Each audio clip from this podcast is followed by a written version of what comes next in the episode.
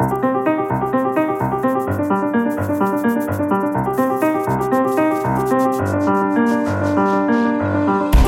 Três dias do final da campanha para eleger 21 eurodeputados, prossegue o esforço para tentar consolidar ou contrariar as sondagens. As mais recentes mostram o Partido Socialista em vantagem sobre o PSD e quase um empate entre Bloco de Esquerda, CDU e CDS. Vamos saber, com a análise dos pares da República de hoje, Manuel Ferreira Leite e Jean Ribeiro Castro, eh, sejam bem-vindos, eh, como estão a acompanhar este processo eh, eleitoral. Comece por si, Ribeiro Castro, uma vez que na semana passada estivemos já a debater também com Carlos Carvalhas e Manuel Ferreira Leite este, este tema. Destes quase semana e meia de campanha, o que é que retém e o que é que não ouviu que gostaria ainda de ter ouvido? Bom, eu continuo uh, a seguir a informação que nos foi dada de que estas eleições são europeias. É? E, portanto, eu gostaria, sobretudo, de ouvir um debate sobre temas europeus e não a transformação das eleições numa, numa, num jogo de pré-época para as legislativas, que eu creio que em grande parte foram transformadas. E isso é pena porque uh, eu creio que isso é uma das razões que contribui para o afastamento das pessoas. Não é?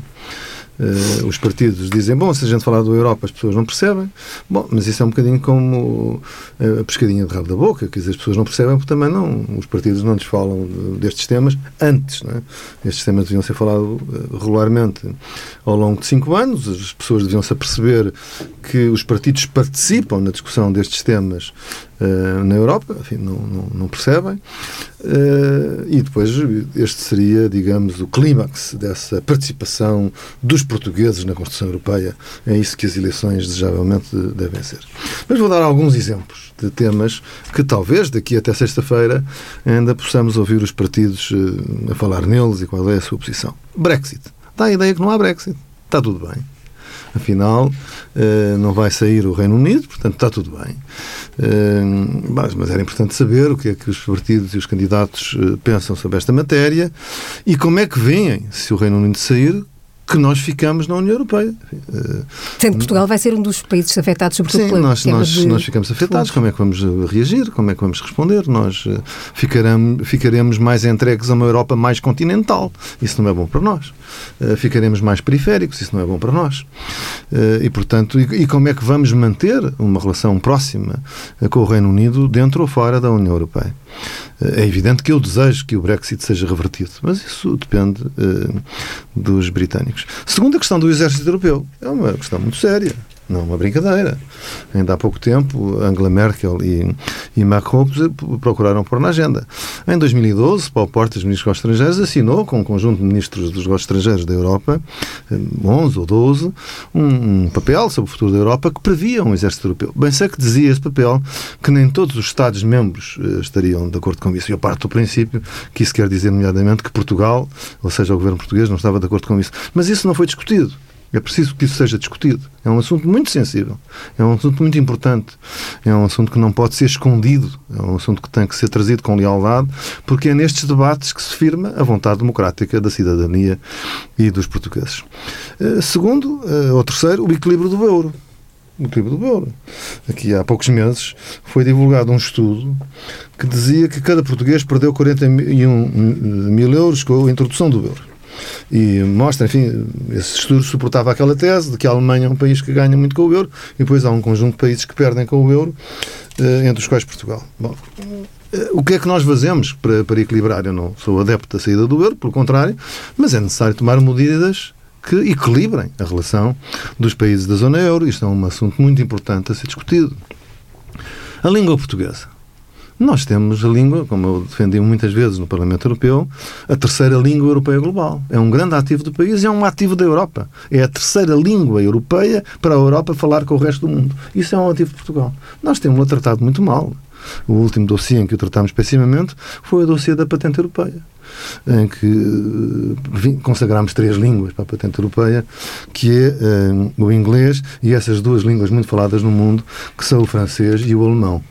Uh, e, portanto, isso desqualifica a nossa língua. Isso é mau para nós, isso é mau para um ativo estratégico. Portanto, como é que nós fazemos para afirmar a língua portuguesa como um ativo da Europa e um ativo português? A União Bancária tem-se falado muito, mas esta era a ocasião para trazer ao debate democrático as linhas fundamentais da União Bancária. Bom, as redes transeuropeias. As redes transeuropeias, sobretudo na ferrovia e no transporte da energia, eh, porque nós estejamos ligados a um mercado eh, europeu de energia, portanto, as chamadas migrações transpirenaicas. Isso é fundamental, isso é muito importante eh, para, para que nós não fiquemos uma ilha em termos de ferrovia e que muitos dos problemas que temos discutido quanto ao preço a que pagamos a energia elétrica em Portugal sejam superados. Isso pode ser superado se esta ligação transpirenaicas forem feitas. Portanto, que compromissos é que existem? Aqui seria, sobretudo, o Governo que devia trazer as suas, as suas ideias, os seus compromissos, bom, e os outros partidos também. Bom, e por último, um tema de direitos humanos, a eutanásia. Eh, eu tenho assistido com alguma perplexidade à pressão eh, que é feita sobre a Hungria, sobre a Polónia, por violação de direitos humanos, ou acusações sobre isso. Acho que é uma agenda muito ideológica e às vezes excessiva. É evidente que há perigos que devem ser vigiados nos termos dos tratados, mas, enfim, nesses países e na, na, na, na, Polónia, na Hungria, não matam ninguém. É? Quer dizer, não, na, na Holanda e na Bélgica e no Luxemburgo não é assim. E há uma derrapagem muito séria, muito severa, do que se passa uh, na eutanásia. Enfim, na, na eutanásia uh, subiu sempre, continuamente na Holanda, até 2017. Este, em 2018 houve uma ligeira baixa, mas já vai em mais de 6 mil mortes uh, por ano por eutanásia, o, o, que significa entre 4 a 4,5% das mortes na Holanda são por eutanásia. E uma parte destas, 430, 435, são uh, mortes sem ser por pedido expresso do doente. Ou seja, não é ir ao encontro do doente, é enfim, quem toma a decisão, toma a decisão uh, e a pessoa vai desta para melhor.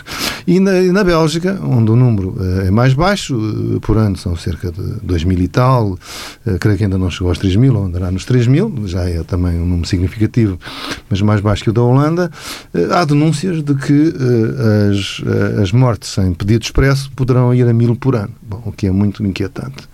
E, portanto, enfim, é sabido também que na Bélgica uh, permitem eutanasiar crianças, uh, menores e, nomeadamente, crianças.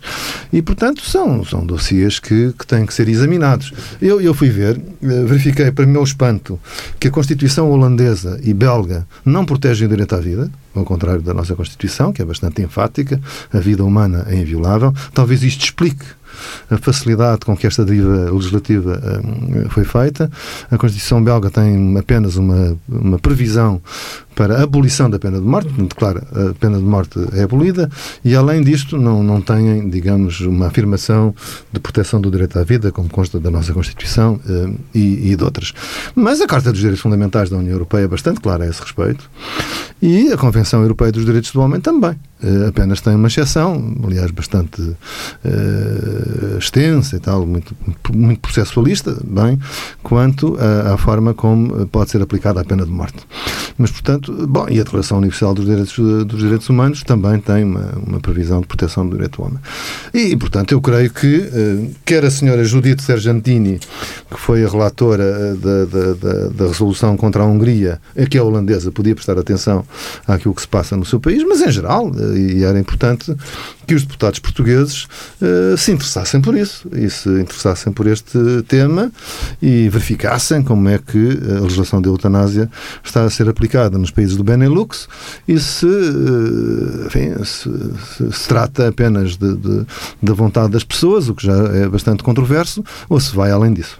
Eu estava aqui a ouvi-lo e, doutora Manuel Ferreira Leite, estava a pensar que alguns destes temas, eh, com a exclusão da eutanásia, não chegaram sequer a passar pelo Parlamento Nacional ou seja, eh, há uma série destes debates. O Brexit, por exemplo, eh, foi um debate que ocorreu eh, do plano de contingência na véspera de, de terminar o prazo, na altura o prazo, que entretanto já foi prorrogado, mas muitos destes temas não chegam sequer a passar pelo Parlamento Nacional, quanto mais depois para, para os cidadãos. Está a haver aqui um, um, déficit, vá lá, de, de atenção, do, a começar tudo nas instâncias parlamentares europeias em relação a estes temas, para depois traduzi-los ou, ou levá-los ao cidadão estão um nível abaixo. Pois é, exatamente, era o ponto que eu ia exatamente levantar, tinha a ver com isso. Um, uma coisa é certa, no nosso Parlamento não passaram seguramente estes temas. Uh, ou passaram de uma forma muito, enfim, sem ser propriamente o tema a ser debatido. Que às vezes em debates de 20 minutos. Ou às vezes em debates de 20 minutos, às vezes é no meio de uma conversa de outro, de outro assunto que surge que surgem outros aspectos, mas não propriamente pensarmos que está em cima da mesa este debate.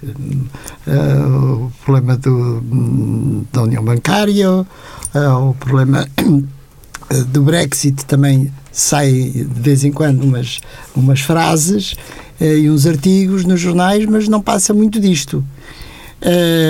o que dá um pouco a sensação de que está todo mundo, pelo menos nós, que é aqui o caso que nos está a interessar, de braços cruzados, esperando o resultado do que vai acontecer e perante o resultado do que vai acontecer, então depois vamos dizer qualquer coisa, mas sem pensar que poderemos ter uma palavra eh, na uh, discussão destas matérias nos respectivos parlamentos. E, portanto, estou perfeitamente de acordo com o que aqui foi dito nessa matéria relativamente a muitos destes assuntos. É verdade também que nós, falando, e eu peço desculpa, mas direi que aquilo que posso conhecer melhor será o programa do PSD para as eleições europeias. Admito que, evidentemente, todos os partidos o têm e todos os partidos têm um programa com que se apresentam a estas eleições europeias. E nesse programa existem pelo menos no caso do PSD, existem várias hum, propostas de iniciativas, uma relacionada até com, com, enfim, com o combate, com a, com a análise de determinados aspectos que não vou aqui explicitar, sobre, por exemplo, o cancro. Uh, existem várias uh, iniciativas de natureza global em que se, pretende, se propõe que haja uma, uma, abordagem... uma abordagem global e em que haja união de esforços ou por outra conjugação de esforços entre todos os países eh, nestas áreas eh, que, que suscitam investigação, que necessitam de investigação, que pode dar uma melhoria uh, enfim, um valor acrescentado a toda esta discussão. Portanto, existem uh, programas eleitorais, com certeza em todos os partidos, no sentido de determinado tipo de iniciativas que possam tomar uh, no Parlamento Europeu. São conhecidas por alguém? Eu acho que não.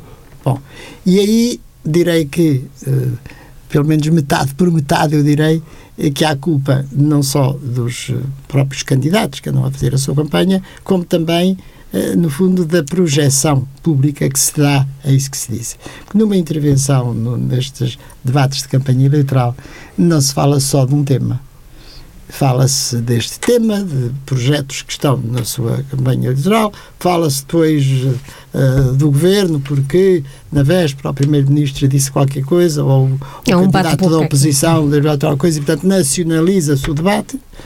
Uh, e portanto, havendo vários temas numa intervenção, há apenas uma fórmula disto passar para a comunicação social, que é se falar só de um deles. E esse só de um deles, do, normalmente, é considerado desinteressante. O tema de debates sobre questões europeias são consideradas desinteressantes. Desinteressantes, o que significa, se for em televisão, faça um zapping, se for em rádio, mude de canal. Porque há coisas mais interessantes do que isso. E, portanto, não sendo levado para campo muito político, como seria debates destes no, no Parlamento entre os deputados. Pensar que eles vão ser discutidos apenas durante a campanha eleitoral uh, por culpa de uns e por culpa de outros, isso não acontece muito. Há pouco uh, estive numa reunião dessa natureza em que ouvi vários assuntos que efetivamente fazem parte do programa. Não vou ver se hoje serão referenciados na comunicação social, mas admito que não. A ver? E, portanto, uh, os temas europeus têm esta limitação que é das poucas audiências, porque para o grande público, uh, a nossa estadia na Europa tem uh, um ponto de aferição da sua bondade ou da sua maldade, que é quanto recebemos de fundos da Europa. É só isso mais nada. E depois, se recebemos pouco, os deputados são os azelhas porque não debateram o suficiente, não quiseram o suficiente, as instâncias governativas também não fizeram o suficiente e não fizeram o suficiente. Se a única coisa que nós sabemos, ou sabemos mais do Brexit, tem a ver exatamente com o problema de considerar que o Reino Unido se uniu porque era um contribuinte líquido para, para a Europa e, portanto, dava mais do que o que recebia portanto, esse é o que fica no, é o que fica, é o soundbite que está no ouvido da maioria das pessoas, quando evidentemente existem outra, outras questões também. Portanto, com tudo isto, ficamos reduzidos e, a um debate que acaba por ser efetivamente nacional, uh, erradamente, uh, mas que leva a que uh, o debate fique não só pobrezinho, como algumas vezes ultrapasse muito os limites daquilo que seria razoável. E, portanto, as pessoas acabam por, por exemplo, ponto. Como é que é constituída a lista? Nós só falamos do cabeça de listas. Uhum. Nós só falamos do cabeça de lista. Não falamos de mais ninguém. Agora é preciso ver-se qual é que é o 2, o 3, o 4, o 5, o 6, o 7, o 8 para ali fora, em cada uma das listas, para perceber se a lista é verdadeiramente uma boa lista ou se é uma lista que é uma lista mais ou menos a fingir. porque nós estamos a eleger vários deputados e cada um deles vai ter o seu peso nos diferentes setores. Não quero mas, mas, normalmente acaba por também ser um bocado fulanizada, não é? Completamente é, campanha fulanizada, fulanizada no, no, apenas no cabeça de lista. Uh, e, e, não sabemos e não fazemos nenhuma análise crítica ou não temos nenhum respaldo sobre a função e o desempenho que todos os outros possam ter. Se a lista é uma pessoa constituída, pessoa já com algum traquejo e alguma experiência nas questões europeias, ou se são todos jovens que aparecem na lista só para preencher ali um número. Uh, portanto, nada disto é discutido. E, portanto, acaba por ir só para questões de natureza nacional e daí retirarem-se conclusões acerca da política nacional o que evidentemente não é um problema de empobrecimento da discussão, é de limpar a discussão, é a ausência total de discussão. Eu acho que para a grande maioria dos portugueses, hum. penso que não estou a exagerar, a grande maioria dos portugueses, as questões europeias é a questão dos fundos. Acha se vem mas, dinheiro ou se não vem dinheiro. Mas exatamente pegando a questão dos fundos, ainda ontem ouvimos um debate na, na, na RTP entre os, as principais candidaturas, onde o tema dos fundos foi um, um dos temas-chave e. Uh, acabou por ficar, acaba por ficar até esse tema um bocadinho pela, pela superfície das coisas. Ah, fala-se no, no, tal corte de, de 7% nos fundos, uh, há uma troca de responsabilidades entre os partidos sobre quem é que permitiu ou quem vai aceitar ou não vai aceitar, mas de facto substancial, de substancial o que é que sobra, mesmo dessa discussão dos fundos, que como dizia o Dr. Manuel Ferreira Leite, é um tema que enfim, eventualmente podia interessar ao bolso né, dos portugueses, mas nem não, aí... porque interessa, porque interessa também além dos montantes há um ponto que interessava muito que era os conteúdos. Eu Isto é, sim. os dinheiros são para, para quê? quê? E, fica, e fica, percebe não se percebe isso durante a campanha? Eu creio, quer dizer, eh, bom, eu até esta semana escrevi um artigo, é uma, uma velha tese, portanto, que eu tenho, eh, quanto quais são as duas eh, limitações estupidificantes que nós temos relativamente eh, ao debate europeu. Uma é uma que eu chamo a visão mamífera da Europa. Portanto, olhamos a Europa como uma vaca leiteira. Se dá leite, a gente gosta. Se a gente não dá leite, a gente zanga-se. Portanto, tem a ver com esta questão dos fundos e é assim desde as ajudas de pré-adesão. Bem, não sei quantos mil milhões, X mil milhões por dia. Tá e, portanto, quer dizer, isso, eu, eu, eu tenho dúvida que hoje interesse a quem quer que seja isto, não é? Porque estes milhões vão para muito pouca gente. Quer dizer, está bem, em todo o campeonato nós estamos com os nossos e contra os outros. E, portanto, gostamos de. de bom. Mas eu acho que isso interessa mais ao establishment, a um certo establishment que se organizou uh, para o consumo dos fundos e para a aplicação dos fundos, que propriamente a toda a gente. É? Uh, mas é muito limitativo é muito limitativo. Além de que depois o, o, debate se torna bastante obscuro, não é? Eu, enfim, é, é, muito obscuro fazer uma candidatura para um projeto ou um fundo. É um quebra-cabeças. E então perceber a mecânica dos fundos é muito, muito obscuro, não é? Bom, e portanto dá para dizer tudo o seu contrário no mesmo debate e ninguém fica uh, uh, a perceber o que é que se passa. Segundo, é uma certa periferia mental. Nós referimos uma periferia mental. Nós achamos uh, que é uma coisa que é um misto de fanfarronada. Eles lá fazem o que quiserem que a gente caia que decide. O que é uma enorme ilusão, não é verdade. Não é? Nós não podemos fazer isso. As decisões europeias em muitas matérias condicionam, de facto, extensamente cada vez mais a nossa legislação e o nosso funcionamento. Portanto, essa fanfarronada de parte. E depois misturado com um complexo de inferioridade Ah, nós somos pequeninos, nós somos pobrezinhos, uh, ninguém nos liga, uh, nós somos periféricos.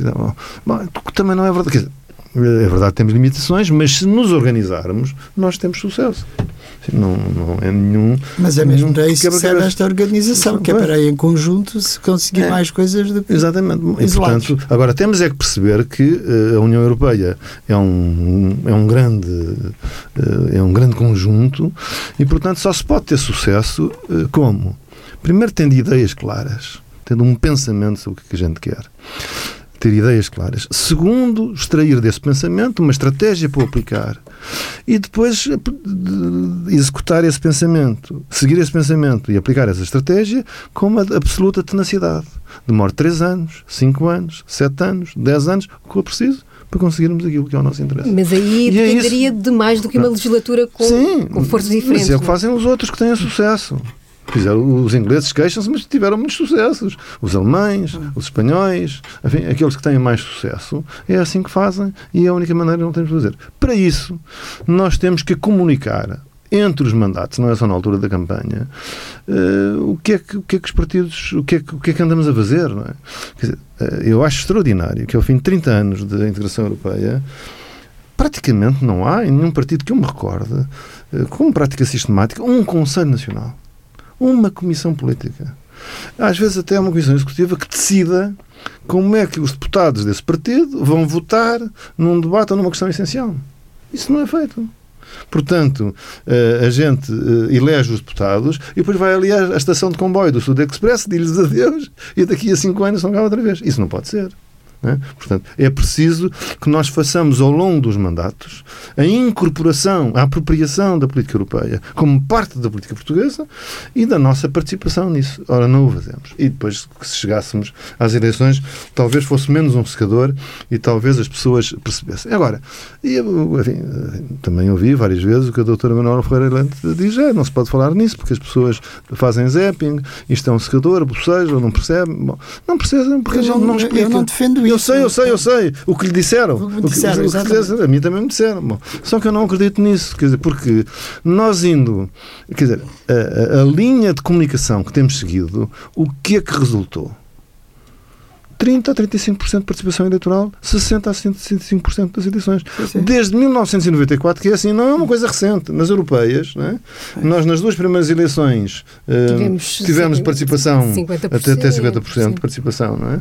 E uh, depois, pronto, baixámos para esta pobreza franciscana. Já, isto, já, isto é? já para não falar no facto de estarem em concorrência partidos que são pró-europeus e, portanto, defendem a política europeia, com partidos que são contra a, a a, toda a política europeia Uh, e todos uh, e não se e não se distingue exatamente quando se faz quando se faz o voto se estamos a querer uh, apesar de tudo isso é um benefício para quem é contra a União Europeia porque isso percebe-se mais claramente não é? do que as pessoas que são a favor o que é que, o que é que fazem o que é que defendem para estes problemas não é por exemplo eu de, referi esta questão do euro não sou contra o euro mas é preciso corrigir estes problemas do euro é preciso ter regras que acertem não é? uma certa Sim. distribuição uh, das oportunidades do euro de uma forma justa na economia da, da União Europeia. Bom, isso é um tema importante para a política nacional uh, e para a política europeia. É? E, e, isso não é feito. Isso não é feito. Portanto, não.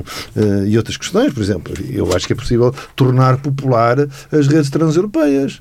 Nós não podemos deixar de estar ligados. Uh, quer dizer, nós precisamos apanhar um comboio moderno e sair em Paris ou em Berlim. É, é, preciso fazer isso. É? Isso é um objetivo que está nos programas da União Europeia há não sei quantos anos. Ah, desde sempre, é? Desde sempre. E nós vamos tornando cada vez mais uma ilha ferroviária, como, como tem vindo a ser denunciado. Isso é porquê, Sr. Doutor Ribeiro Castro? Pois, porque erro de investimentos. Todo, em todo o caso, é. em todo o caso, os fundos podem vir hum. uh, em grande quantidade que vão necessitar sempre da contrapartida nacional. Claro. E como nós não temos utilizado, não temos feito investimento, hum, não temos nenhuma forma de ter dinheiro para a comparticipação nacional para esses grandes projetos. E, portanto, o dinheiro fica lá para os outros que podem fazer isso. Sim, mas, há outros, nós, mas, mas, portanto, isso decorre também de uma política europeia hum. que, desse ponto de vista, está completamente errada, que são, por exemplo, as restrições de natureza orçamental, que se não são utilizadas depois pelos países nem manobradas de acordo com determinado tipo de critérios, uh, são mais prejudiciais do que benéficas. Mas, mas a outra ligação transeuropeia, que é em matéria de energia elétrica, que há muitos interesses políticos que querem manter a península desligada uh, do resto da Europa, mas, enfim, recentemente, até ainda com Rajoy, primeiro-ministro em Espanha, houve grandes avanços, enfim, uh, vimos o nosso primeiro-ministro com o primeiro-ministro espanhol, com o presidente francês, uh, enfim, em grandes cerimónias aqui em Lisboa e noutros, noutros locais que ia avançar, bem, é preciso selar isso. Não, é? Quer dizer, não podemos passar mais cinco anos, é? porque de cinco em cinco anos não se passa nada. E, portanto, era preciso que fosse trazido e houve um houvesse um compromisso selado no terreno das eleições. Não há. Não, não há. Não há. Eh, e, portanto, eh, estamos entregues à bicharada, como diz o, o povo, é mau, é mau.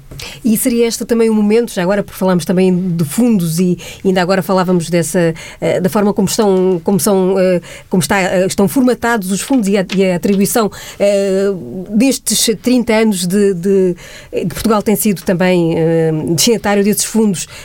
Alguma vez recordam ter havido um, uma avaliação da forma como os fundos de uma avaliação, um escrutínio e uma avaliação pública da forma como, como foram aplicados? Ou... Eu tenho a impressão que, pelo menos durante os primeiros anos em que Portugal foi beneficiário dos fundos, não se pode dizer que não se veja onde é que estão esses dinheiros. Eh, todas as infraestruturas, o, pa o, país não tinha infraestruturas básicas em todo o país. O país não estava coberto com todo ele coberto com isso. Não encontramos neste momento nenhum local em que as infraestruturas básicas não existam. Uh, melhorámos de uma forma muito significativa toda a rede uh, rodoviária no país. Estão lá os fundos pontes, autoestradas, estradas, quando muito até poderemos considerar que estão em excesso. Mas não sim, em algumas zonas sim, noutras zonas não. não exatamente. Zonas, Portanto, poderemos criticar, poderemos criticar a, a sua distribuição, uh, mas não propriamente que, que, não se veja onde está. Uh, já vejo menos, já vejo menos uh, a parte da formação profissional na parte da formação profissional, onde muitos fundos são efetivamente canalizados para os países de que eles necessitavam, aí já vejo menos os resultados. E vejo menos porquê? Primeiro, porque houve vários países, entre os quais, se calhar, em alguns casos, nos incluímos nós e nos estamos a incluir, mas não foi o nosso caso também. Por exemplo, a Irlanda fez isso uhum. muito. E que foi a utilização de fundos para a formação no fundo, para substituir subsídios de desemprego e, portanto, aliviar as cargas orçamentais de subsídio, do subsídio de desemprego sendo substituído por formação. O que seria uma substituição lógica e útil caso a formação que tivesse sido dirigida às pessoas não fosse, algumas vezes, absolutamente fantasias. Basta lermos a listagem dos cursos a que as pessoas muitas vezes são chamadas para percebermos que aquilo é uma verdadeira fantasia, que não lhe vai dar nenhuma aptidão profissional eh, adequada, nenhuma qualificação adicional. E, portanto, eh, eh, essa aplicação na questão da formação não considero que seja 100% bem sucedida tem sido, uh, direi, com muitos aspectos uh, altamente negativos do ponto de vista da formação. O que era também uma coisa essencial para países como o nosso, em que uh, a formação profissional era algo de muito importante para maior flexibilidade na aquisição de, de empregos por parte dos desempregados. Uma avaliação total uh, feita com pés e cabeça da primeira à última página, uh, deve, há avaliações uh, pontuais e, e, e, locais, mas uma avaliação em conjunto provavelmente até seria difícil de o fazer. Admito que sim. E perguntava isso também porque há pouco o Dr. Ribeiro Castro dizia que uh, os fundos acabam às vezes por ir sendo canalizados para enfim, para algum sim, por, bom, para, por alguns poucos sim, e, não, e não estava muitos... a sugerir necessariamente coisas ilícitas, não é? Mas, mas enfim, há, de facto, uh, isso é importante. Perguntava em vez de, em termos de bondade é? da, do estímulo, Portanto, exatamente, há, do, do, do, do, dos frutos que depois produzem. Bom, eu, eu no, é uma área que eu nunca acompanhei uh, muito uh, e, portanto, não tenho assim nada de profundo ou de objetivo a dizer. Mas a ideia que eu tenho é que no final de cada ciclo dos fundos, os fundos têm uma, um período, salvo erro, de, de períodos de, de 7 em 7 anos, e é feita uma avaliação até para preparar o, o quadro o, seguinte. O quadro seguinte é? E acho que isso é feito uh, também a eficácia de, de, de, disponibilização dos fundos, capacidade, eficácia da administração, isso tornou-se uh, também muito um aspecto do discurso dos governos. Nós aceleramos a, a, entrega dos fundos, nós temos uma taxa. Mas aí também se ouvem versões diferentes, não é? Sim. Às vezes Isso, isso faz parte do contraditório. Isso faz parte do contraditório. Isso faz parte do contraditório. Mas essa avaliação é uma Mas eu creio que é mais, é mais importante a avaliação em termos da eficácia sim, do, sim. social e económica do investimento feito com os fundos do que gastamos muito de dinheiro. Sim, é a avaliação, o que eu ia dizer é que essa avaliação normalmente tem sido feita no sentido quantitativo. Quantitativo. E não era, qualitativo. Temos, uh, tínhamos X milhões de fundos e só utilizámos uh, X menos Y. Pois, Bom, e não é só isso que interessa a avaliação, é. porque pode, até podemos aplicar tudo Uh, somos muito aplaudidos porque fomos muito eficazes, mas aplicámos mal. Não, sim, claro. Portanto, é, é por exemplo, aquilo que, que a doutora Manuel Ferreira Leite referiu das estradas, foram importantes, mas enfim, às tantas estávamos a fazer a terceira autoestrada Lisboa-Porto e, e, há vias rápidas no interior que ficaram por cumprir, não é? Portanto, um eixo eh, Bragança-Guarda, Castelo Branco, enfim, até Porto Alegre, não é? Eh, a ligação da A23 à, eh, à A6, eh, uma via rápida no Alentejo que ficou, foi iniciada várias vezes e interrompida outras tantas. Portanto, há de facto vias que ficaram ficaram atrasadas e depois, depois não, não foram prosseguidas e muito menos concluídas a partir da crise de 2007, 2008, também por uh, dificuldades financeiras do país. Uh, mas aqui, pronto, e, há, há, zonas do país que têm excesso, é? que as pessoas eh, criticam e nota, por exemplo, ali na autoestrada, não sei se é A17 ou se é aqui ali na zona da Figueira da Foz, se torna uma autoestrada com três faixas e às vezes às moscas, não é? Não, não circula ninguém. Portanto, que isso circula ou uh, a autoestrada ali da Lesíria, né? que atravessa ali o, o Ribatejo, a partir, de, no, a partir do Carregado até Samora Correia, salvo erro, e que também tem muito pouco, pouco trânsito não é? para o investimento que ali foi feito. Mas, enfim, pronto, são infraestruturas que ali ficaram e têm, têm a sua utilidade. Resta saber se a sua a priorização na altura da construção foi correta uh, ou não, mas isso tínhamos que regressar, digamos, a esses ciclos políticos outra vez e, e, e discutir uh, a questão. Mas é importante uh, a avaliação. A avaliação quer quantitativa uh, e do desempenho, no desembaraço, digamos, da, do mecanismo dos fundos e da sua aplicação, mas também na qualidade dos resultados. Não é? E isso era importante, já que falou há bocado, que a Assembleia da República fizesse um debate sério não é? e não fosse naqueles a despachar. Mas isso, a Assembleia da República agora só tem grelhas a despachar. Uh, este é um despacho, é um, seria uma matéria que exige dois dias ou três dias de debate contínuo para a Assembleia da República tomar, tomar posse não é?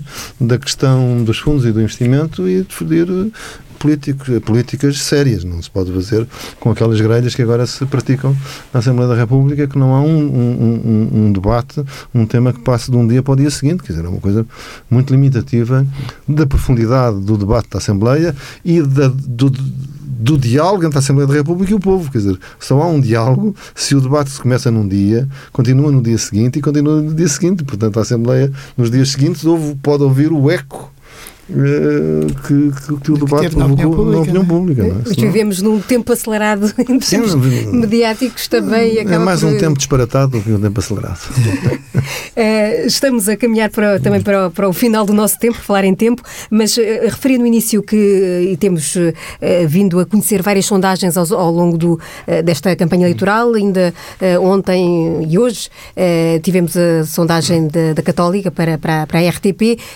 a TSF e o JN vão ter também eh, a sondagem mais para o fim da, da campanha, na quinta-feira. Eh, e deste, destes dados que, que têm sido colocados pela, eh, pela mesa, houve, começou, as sondagens começaram com um certo distanciamento do Partido Socialista em relação ao PSD, isto no, no, topo da tabela. Eh, depois houve uma aproximação. Eh, esta última sondagem dá conta de um novo afastamento uh, do Partido Socialista e, como dizia há pouco, também quase um empate entre as, uh, as outras forças uh, à esquerda e também o CDS. Como é que têm lido estas sondagens? Serão feitas no dia 26, a grande sondagem é dia 26, presumo que seja essa a grande. Mas como é que e em que é que estas sondagens podem ou não uh, influenciar o rumo da, da campanha? Há aquela frase sempre uh, atual e que as sondagens são sondagens. e, portanto, uh, começaria por aí.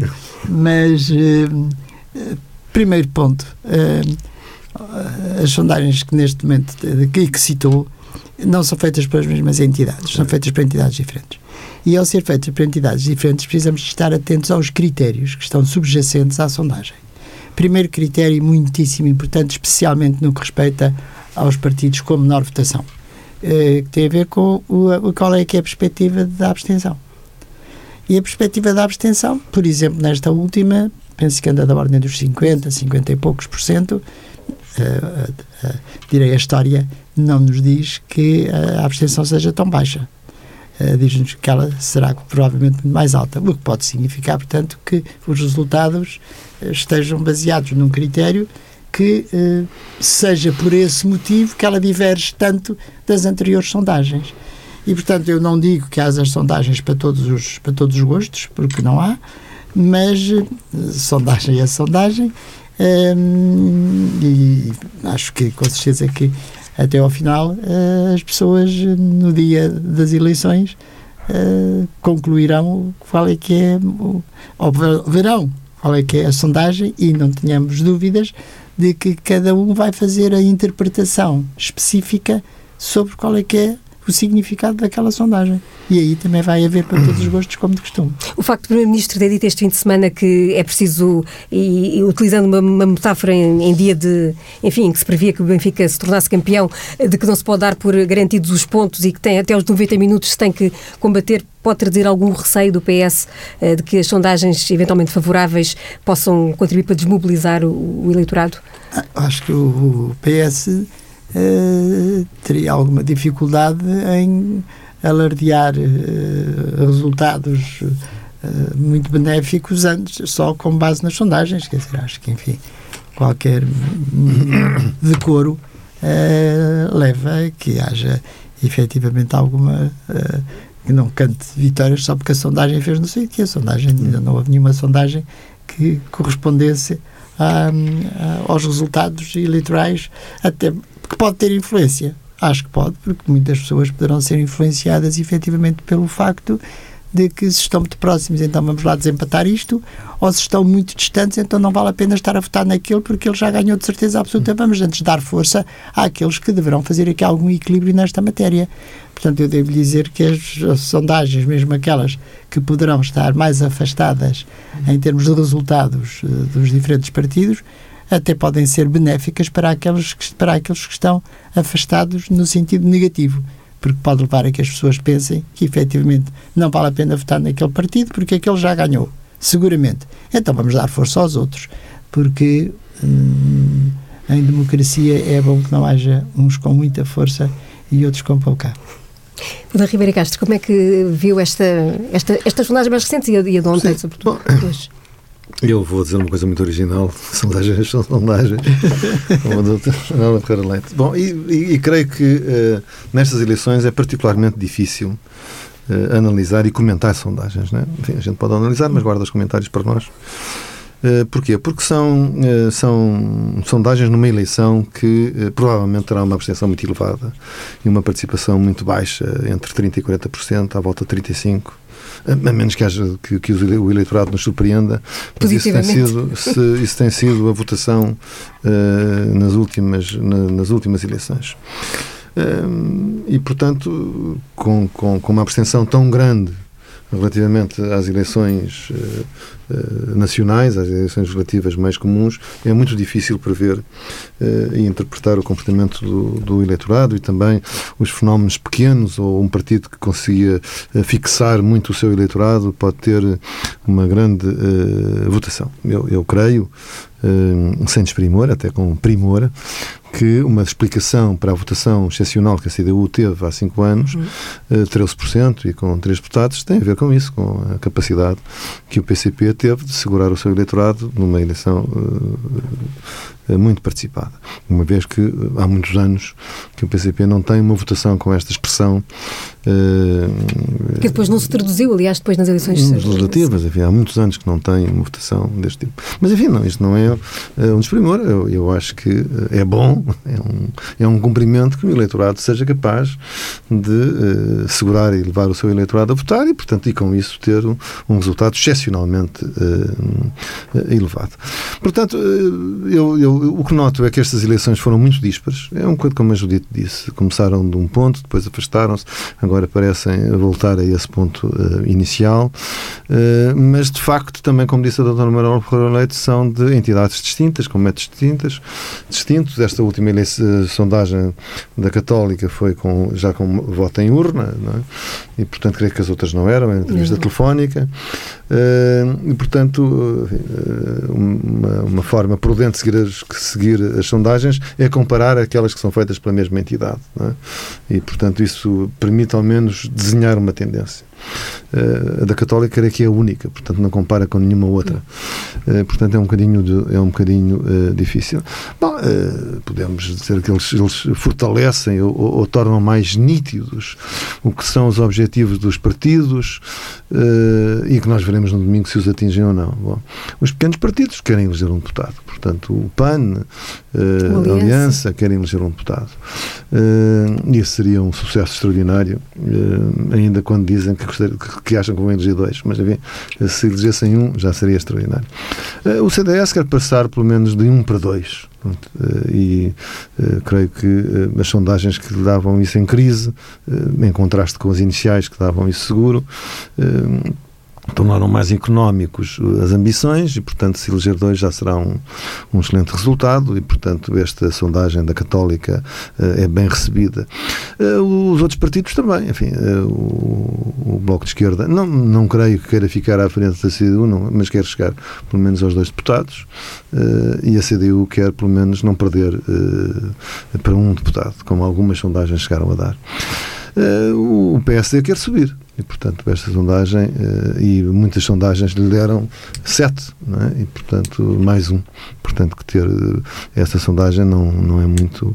E, e mesmo, mesmo esta sondagem do, do, para o Partido Socialista, ainda que o dando à frente com 10 pontos de vantagem sobre o, uh, o PSD, que, que alguns comentários do público são nesse sentido, e bem, não é muito lisonjeira. Eh, porque dá oito ou nove deputados. Ora, se tiver oito deputados, é o mesmo que teve. É o pouquinho. É o pouquinho. E, portanto, não, e, e, e, não, não é muito bom como balanço para as legislativas de, de outubro. Portanto, com a primeira volta para as legislativas, é? o governo sair-se com 33%, não é muito bom, não é famoso. E fica aqui, de facto, um mistério. Uh, onde é que estão os votos, não é? Uh, se o PSD tem, se o PS tem 33 e os outros da Jeringonça têm 9 e 8, têm 50 números redondos.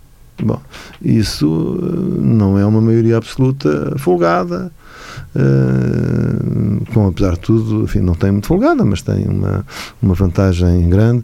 E não se percebe onde é que estão os votos quanto o PSD e o CDS somados teriam 31. Sim. 31. E mesmo somando os três da Aliança, teriam 34 esse espaço. Portanto, há aqui um buraco, não é? De 16 pontos, onde é que estão esses 16% de votos, não é? Portanto, que é um grande mistério que esta sondagem eh, coloca e que não é fácil de, de, de, de esclarecer. Portanto, eu, enfim, eu acho que os objetivos dos partidos são claros. O PS quer no mínimo ter 9, o PSD quer no mínimo ter 7, uh, enfim, ainda que se candidatasse a, a bater-se uh, com, se empatasse com, com o PS, seria uma grande festa no PSD. O CDS quer ter os seus dois. Uh, que só perdeu uh, na, na, em, em 2014 e uh, o, o, os, outros, os outros partidos tentam também a sua sorte. É isso, vamos ver, vamos ver. Esperemos também pela sondagem da TSF, mas não, não creio que nos vai dar a mesma solução, a sondagem mesmo que vai contar, querem saber qual é? Dia das eleições, no domingo. Dia 27 é e os pares da República estarão cá na próxima terça-feira, aí com o mistério uh, também uh, esclarecido de onde param uh, os votos que agora não conseguem ser contabilizados e as europeias serão também, obviamente, o tema forte do próximo Pares da República. Este fica por aqui com Manuel Ferreira Leite e José Ribeiro Castro, quem agradeço, e com o cuidado técnico de Miguel Silva. Pares da República para ouvir, não se esqueça, em tsf.pt e também em podcast.